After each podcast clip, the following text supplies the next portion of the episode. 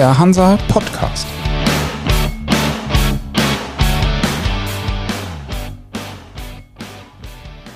Moin aus Hamburg zur neuen Folge vom Hansa Podcast. Ich bin Michael Mayer und bei uns zu Gast ist heute Klaus Brandt, seines Zeichens Geschäftsführer beim Deutschen Maritimen Zentrum. Herr Brandt, vielen Dank, dass Sie da sind. Schönen guten Tag, Herr Mayer. Sie sind jetzt so roundabout ein halbes Jahr im Amt.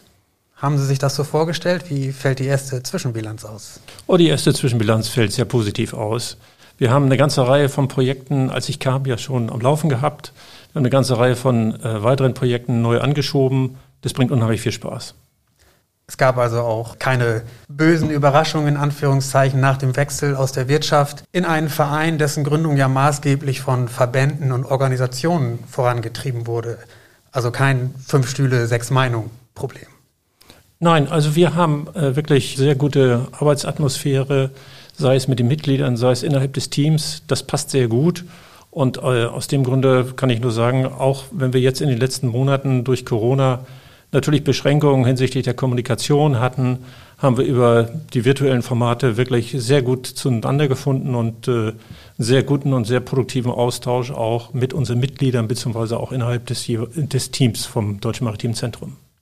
Fällt in Ihre Aufgabe auch Lobbyarbeit bei der Politik? Ist das nötig oder ist das dann doch etwas, was Ihre Mitglieder lieber selber machen wollen? Das ist etwas, was äh, bei den Mitgliedern direkt liegt, bei den Verbänden. Wir als Deutsches Maritimes Zentrum sind ja nun bewusst gegründet worden von den Verbänden, aber eben ganz wesentlich auch von den fünf norddeutschen Bundesländern und vom Bundesverkehrsministerium sowie weiteren Verbänden der maritimen Wirtschaft. Also aus dem Grunde wirklich breit aufgestellt. Und unser Ansatz ist, dass wir uns ja um die Themen der maritimen Branche kümmern und das auch übergreifend. Äh, die Verbände, die bei uns Mitglied sind, sind ja in der Regel für bestimmte Teilbereiche zuständig, haben dort ihr Aufgabenspektrum. Und unser Aufgabenspektrum ist eben viel breiter angelegt. Sie haben langjährige Erfahrung als Wirtschaftsberater, unter anderem auch mit der maritimen Branche. Sie haben sich dabei auch jahrelang mit den deutschen Reedereien beschäftigt. Wie fällt Ihr Blick denn heute darauf aus? Aus heutiger Sicht muss man sagen, sind die Reedereien weiterhin in einer, ich sage mal, angespannten wirtschaftlichen Lage. Das ist aber auch einfach daran begründet, dass seit 2008 eben sehr schlechte wirtschaftliche Zeiten da waren, die Einnahmesituation äh, sehr schlecht war für viele Unternehmen. Wir können jetzt feststellen, dass äh, seit 2019 äh, seit 2020, Anfang 2020, die Einnahmesituation sich ganz wesentlich verbessert hat. Aber es sind natürlich elf Jahre davor gewesen, äh, wo erhebliche Verluste eingefahren worden sind und die werden jetzt nunmehr nach und nach ausgeglichen. Aber das wird seine Zeit brauchen, bis da wieder wirtschaftlich Zeiten äh, sind, äh, wo dann auch genügend Mittel zur Verfügung stehen, um Reinvestitionen vornehmen zu können, um auch vielleicht wieder an Wachstum zu denken. Sie beschäftigen sich nun im DMZ auch mit Schiffbau, mit Zulieferern, mit Häfen, mit Maklern. Wie bewerten Sie die Situation in diesen Bereichen? Also wir haben schon wirklich sehr gut aufgestellte Teilbereiche der maritimen Branche in Deutschland. Ähm, wenn ich Schiffbau sehe, sehr innovativ unterwegs, hat sich der Bereich auch sehr gut aufgestellt, jetzt in den letzten Jahren, um neue Technologien auf den Weg zu bringen, aber zum Beispiel auch, was Meerestechnik angeht, äh, dort Ansätze aufzunehmen. Wir sehen, dass im Hafenbereich auch viele Investments getätigt worden sind, dass gerade auch das Thema Digitalisierung dort angegangen worden ist und dem haben sich genauso dann auch die Schiffsmakler gestellt. Also da gibt es sehr viele Ansätze, die sehr positiv sind. Aber man muss natürlich sehen, dass da immer noch äh, sozusagen Altlasten sind seit der Finanzkrise 2008, die erstmal abgetragen werden müssen. Und natürlich jetzt die Situation durch Corona, durch die Pandemie, hat auch gerade Fertigungsunternehmen ganz erheblich auch getroffen. Weshalb jetzt natürlich auch die Frage ist, in, in einigen Bereichen, wenn wir zum Beispiel den Schiffbau nehmen, wie wollen wir da auch in Deutschland mit weiter vorangehen? Würden Sie die Kritik teilen, die es immer mal wieder gibt, dass es in der deutschen maritimen Industrie bis auf so ein paar Leuchtturmprojekte, will ich sie mal nennen, an Innovationsfreude und Innovationskraft mangelt? Also ich glaube, es gibt schon sehr viele Ansatzpunkte. Jetzt will ich den Begriff Startup-Szene nicht da irgendwie challengen an der Stelle, aber ich glaube, wir haben wirklich sehr, sehr viele sehr gute Ideen. Nur es ist natürlich notwendig, wenn man solche Ideen umsetzen will, dass dann auch das entsprechende Kapital zur Verfügung steht, um solche Ideen auch voranzubringen. Und die Finanzausstattung der Unternehmen, wie ich vorher schon sagte, ist leider eben nicht äh, so gegeben, dass die, diese Möglichkeiten auch voll genutzt werden können. Ist das vielleicht ein Punkt, an dem Sie selbst unterstützen können durch Ihr Netzwerk aus den vergangenen Jahren und Jahrzehnten, eventuell mit Finanzpartnern die Industrie zusammenzubringen?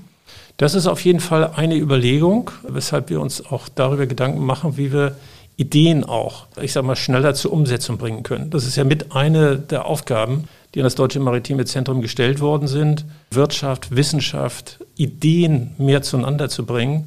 Und insofern sehen wir das natürlich auch als unsere Aufgabe. Und dazu gehört es natürlich dann auch insbesondere, Netzwerke zu nutzen und Dinge da voranzubringen. Ich habe in den letzten Monaten immer gesagt, wenn mich jemand nach einem Bild gefragt hat, wofür steht denn das Deutsche Maritime Zentrum, dann habe ich dazu immer gesagt, überall da, wo Steine im Weg liegen, wollen wir helfen, diese Steine an die Seite zu räumen oder ein anderes Bild, was glaube ich auch sehr gut dazu passt, neue Wege aufzuzeigen, die für die maritime Branche neue Ansätze mit sich bringen, zur Beschäftigung führen, denn das ist ein ganz wesentlicher Punkt natürlich dabei und damit dann insgesamt auch Deutschland voranbringen. Also dadurch, dass Sie Netzwerke nutzen, Kontakte legen und Menschen zusammenbringen. Das ist äh, Wirtschaften und das ist äh, Zusammenarbeit und das ist äh, einfach die Quelle für Ideen. Deswegen Foren zu suchen, Foren aber auch aufzubauen, zu etablieren. Das hängt so eng miteinander zusammen mit dem wirtschaftlichen Erfolg, weshalb das von uns auch angegangen werden soll. Wir haben aus dem Grunde als Deutsches Maritimes Zentrum beispielsweise jetzt auch verschiedene virtuelle Formate aufgesetzt, die wir, so waren die ursprünglichen Gedanken, natürlich in physischen Veranstaltungen umgesetzt hätten.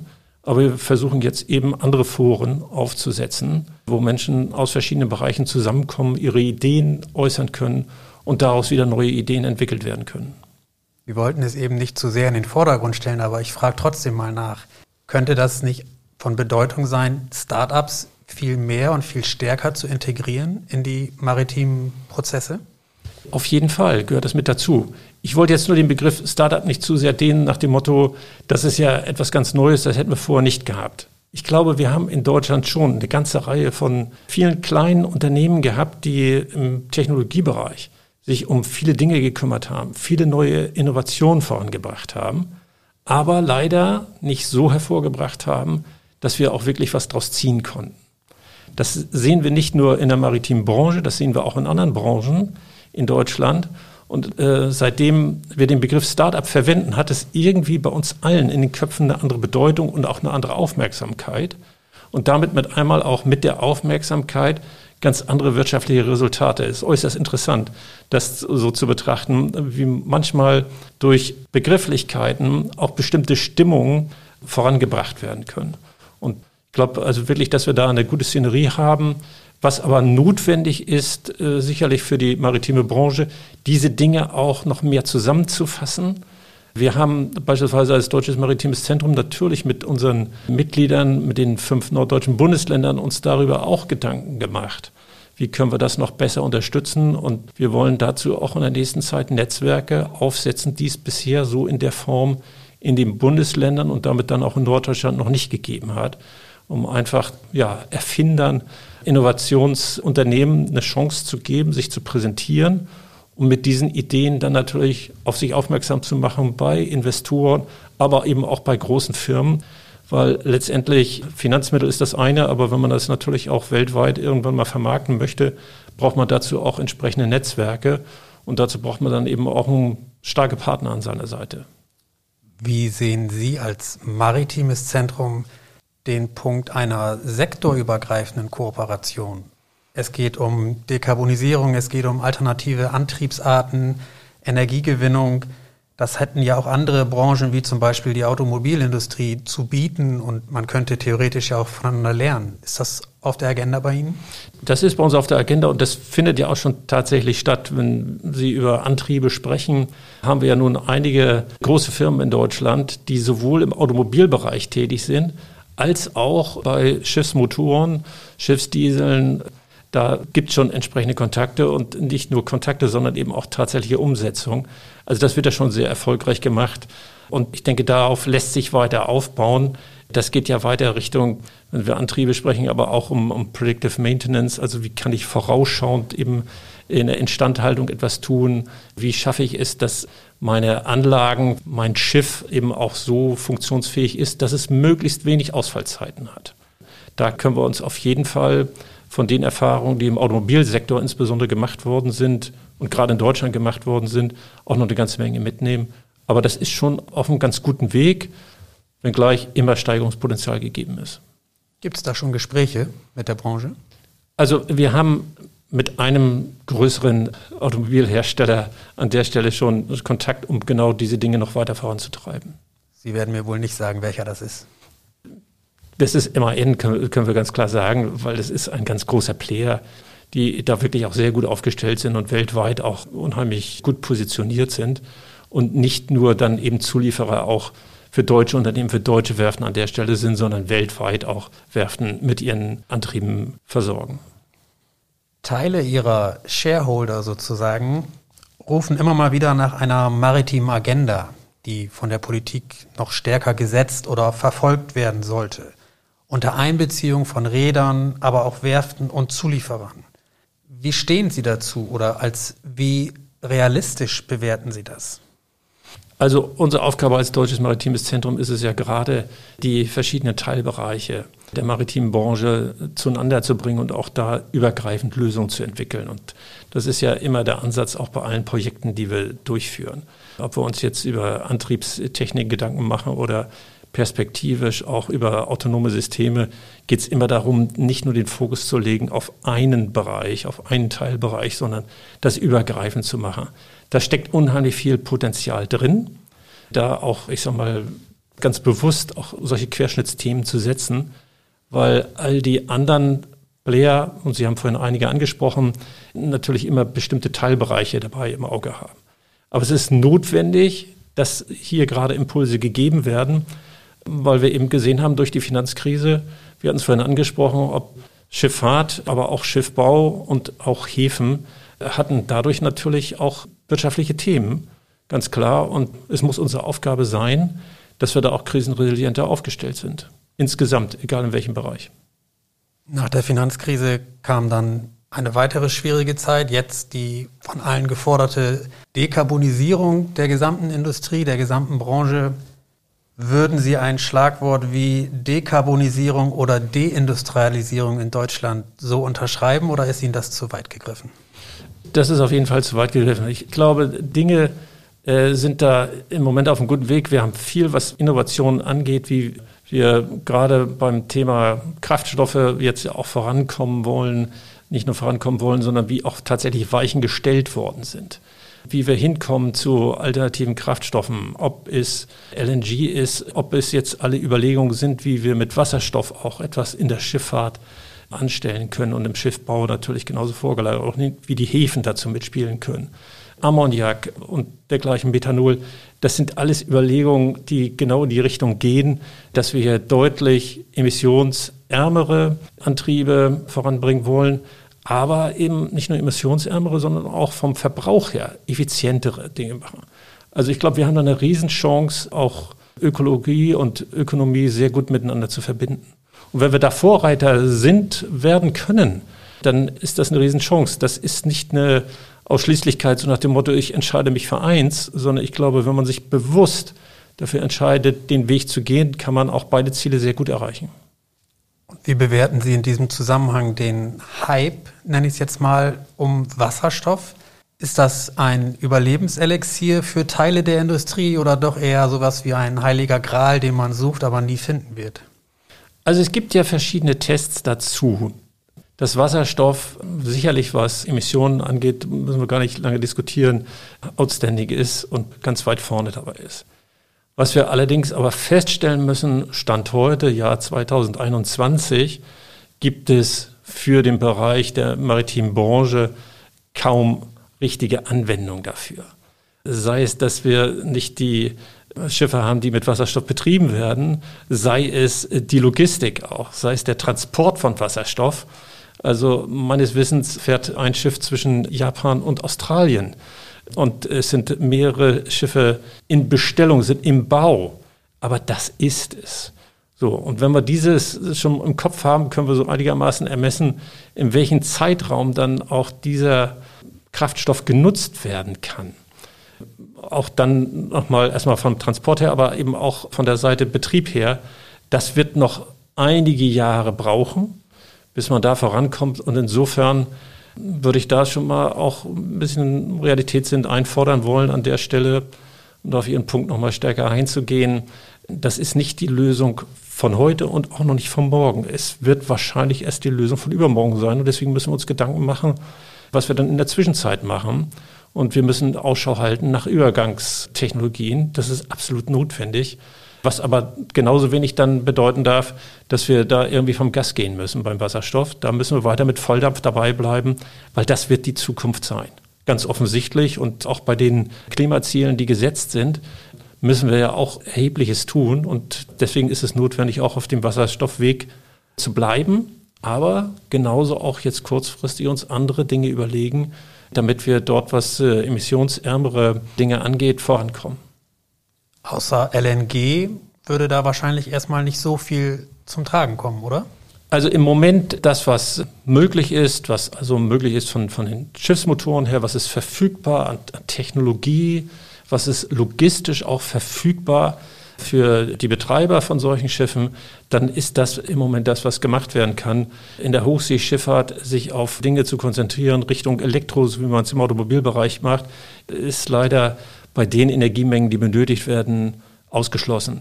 Da kann man sich was überlegen. Im küstennahen Bereich für die Schifffahrt, ja klar. Und auch in den Häfen, auch da gibt es sicherlich Möglichkeiten.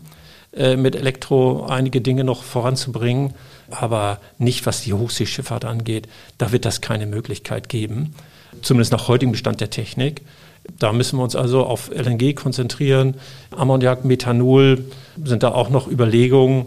Da gibt es aber bisher auch zu wenig Erfahrungswerte. Womit man am weitesten ist, ist auf jeden Fall LNG. Und da können wir im Moment eben leider auch eine große Zurückhaltung feststellen. Auch aufgrund der verschiedenen Diskussionen, die es weltweit dazu gibt, weil der einen Seite wird gesagt, es ist ein fossiler Brennstoff, ja richtig, aber was die Emissionswerte angeht, deutlich besser als das, was heute an Kraftstoff hauptsächlich verwendet wird, nämlich Schiffsdiesel. Die deutsche Industrie wird ihren Teil dazu beitragen wollen und müssen, um überlebensfähig zu sein. Würden Sie sagen, dass die Branche Nachholbedarf hat in puncto Zeit und Inhalt? Also dahingehend, dass sie neue Technologien entwickeln und umsetzen und zur Marktreife bringen und auch in welchen Zeiträumen sie das tut? Also der Druck, sehr schnell emissionsärmere Lösungen zu finden, ist unheimlich hoch. Ich glaube, wir alle kennen die Meldungen über Umweltwerte, Emissionswerte. Da muss dringend etwas getan werden. Da müssen wir sehr schnell handeln als Gesellschaft insgesamt. Insofern sind alle dazu aufgerufen, ihren Beitrag natürlich dafür zu leisten. Das ist ganz klar. Ich glaube schon, das haben viele Gespräche, die ich so geführt habe, in den letzten Monaten aber gezeigt, dass wir sehr gute Ansätze haben. Und ich habe jetzt auch wahrgenommen, dass von Regierungsseite her, ob es vom Bund ist, ob es von den Ländern ist, die größte Bereitschaft dazu da ist, auch Mittel dafür zur Verfügung zu stellen, in neue Kraftstofftechnologie auch zu investieren und dafür auch Mittel bereitzustellen. Also ich glaube, da, da wird jetzt einiges getan, aber wir müssen alle miteinander, nicht nur in Deutschland, kräftig Gas geben, dass wir dort auch die Klimaziele, die gesetzt worden sind, für die nächsten Jahre erreichen können. Sind Sie denn zuversichtlich, dass die deutsche Branche das hinbekommt? Also ich glaube schon, was an Ideen da ist, ist auf jeden Fall dazu geeignet, da zu guten Ergebnissen zu kommen. Wichtig ist aber, das hat die Vergangenheit in anderen Fällen auch gezeigt, es muss auch an einem Strang dabei gezogen werden. Ganz, ganz wichtig. Und ich verstehe die verschiedenen Initiativen, die vom Bund und Länder dazu gemacht worden sind, mit Angeboten an die Wirtschaft, an die Wissenschaft. Auch so, dass jetzt auch eben von allen verfolgt werden soll. Und ich würde sagen, erstmal von dem Ansatz her bin ich da sehr, sehr guter Dinge, dass das vorankommt. Sie werden Ihren Teil dazu beitragen wollen, dass das Deutsche Maritime Zentrum auch Gehör findet und auch wahrgenommen wird. Noch ist es vielleicht ein bisschen so, dass die klassischen Verbände, die traditionellen maritimen Verbände deutlicher wahrgenommen werden in der Öffentlichkeit. Was wollen Sie tun, damit auch das DMZ mehr auf der Agenda steht bei den Unternehmen und auch bei der Politik? Also wir haben jetzt ja eine ganze Reihe von äh, Projekten zu bestimmten Themen laufen.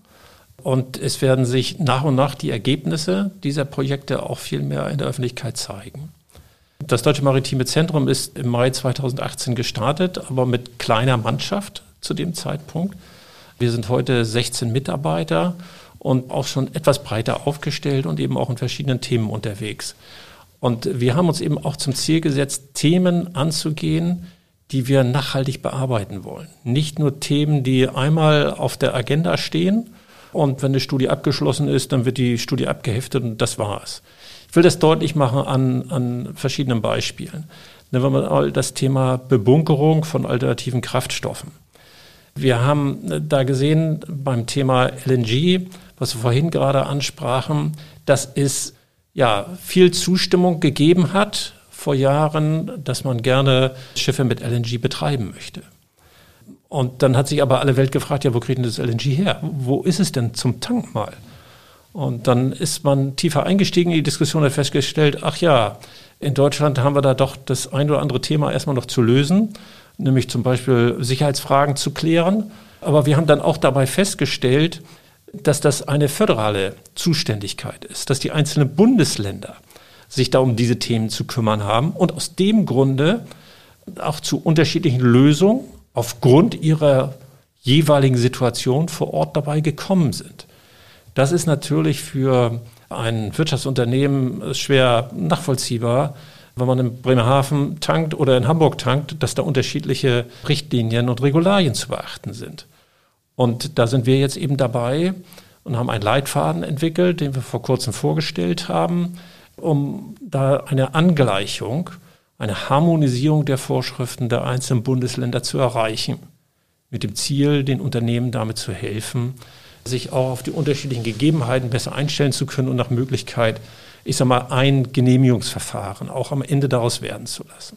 Das ist so ein Punkt. Wir haben auch Themen gehabt aus der Fertigung, ob es Klebetechniken sind. Es mag jetzt sehr speziell anmuten, aber äh, wo es auch notwendig ist, einen einheitlichen Standard im Schiffbau zu erreichen, wo wir dabei sind, das in einer Studie erstmal festgestellt haben, in welchen Bereichen Handlungsbedarf besteht, aber jetzt eben dabei sind, das Ganze auch im DIN, im Deutschen Industrienormausschuss, auch entsprechend vorzutragen, sodass da eine Norm draus wird, mit dem Ziel, erstmal in Deutschland eine einheitliche Norm zu haben, aber dann eben im nächsten Schritt auch bei der ISO weltweit dazu einer Norm zu kommen. Das sind also äh, Themen, mit denen wir begonnen haben, aber die dann auch weitergeführt werden und die wir auch weiterführen, bis sie dann zur Umsetzung gekommen sind. Also nicht nur problemorientiert die Dinge äh, betrachten, Probleme beschreiben, danach sagen, ja, gibt da drei Möglichkeiten, aber jetzt kümmere ich mich erstmal um das nächste Problem, sondern nee, wirklich lösungsorientiert eben Lösungen auch zu erarbeiten und so lange dann auch dabei zu bleiben. Ganz, ganz wichtiger Punkt dabei und äh, das werden wir genauso bei weiteren Themen jetzt wie mit Kraftstoffen machen.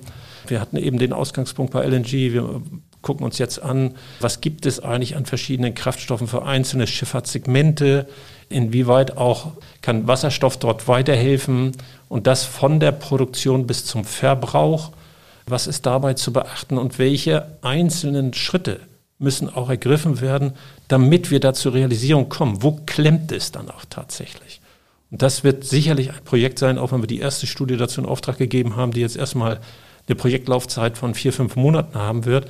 Aber das wird ein Thema sein, das wird uns die nächsten, ich sag mal, vier, fünf Jahre weiter beschäftigen, weil wir werden da noch weitere äh, Themen auch feststellen, die wir jetzt im Moment noch gar nicht durchdrungen haben. Ich sehe schon und ich höre, Sie haben noch einiges auf dem Zettel.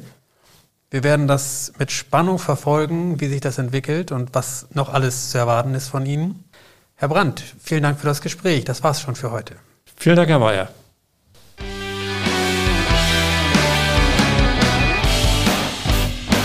Das war für Sie der Hansa Podcast.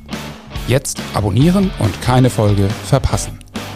Alle News und Hintergründe aus der maritimen Welt aktuell auf hansa-online.de und monatlich im Hansa Magazin.